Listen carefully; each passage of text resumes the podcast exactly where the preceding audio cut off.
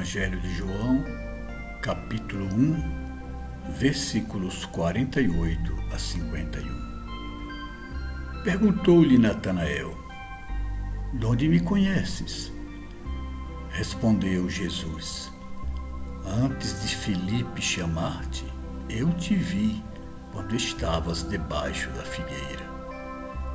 Replicou-lhe Natanael: Rabi, tu és o filho de Deus, tu és o rei de Israel. Então disse-lhe Jesus: Por dizer-te que te vi debaixo da figueira, tu crês? Verás coisas maiores que estas. E acrescentou: Em verdade vos digo que vereis o céu aberto e os anjos de Deus subindo e descendo sobre o Filho do Homem. Meus amigos, vemos aqui a sequência ascendente de grandes ensinamentos. Jesus, que fora batizado por João Batista, e lá no mesmo deserto da Judéia, conseguiu arrebanhar seus três primeiros discípulos, está voltando para Galiléia, na companhia de João, André e Simão. No caminho, João encontra Filipe, seu amigo de Betsaida, e o convida a seguir Jesus. Felipe se entusiasma e, ao encontrar um outro amigo chamado Natanael, o convida também para integrar aquele grupo de amigos.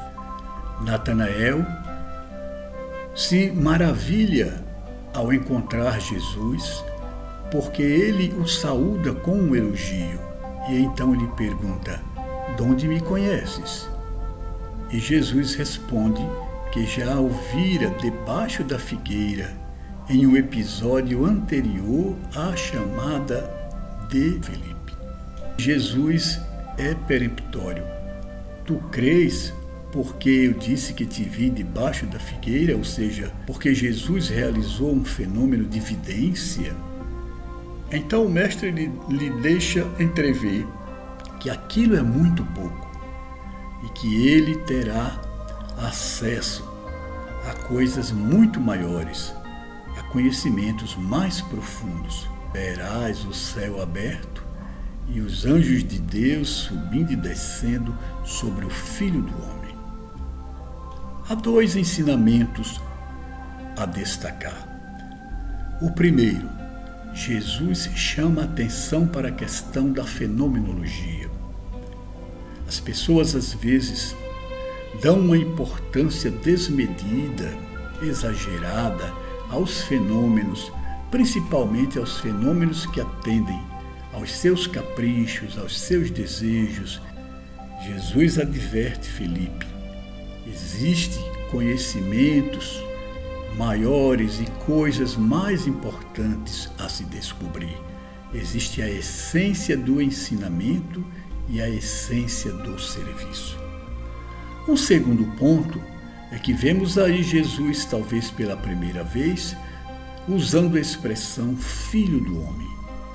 Esta expressão, ao seu tempo, na Palestina, significava aquele que está liberto, que está liberto das injunções carnais. Que te parece Jesus? Vamos segui-lo?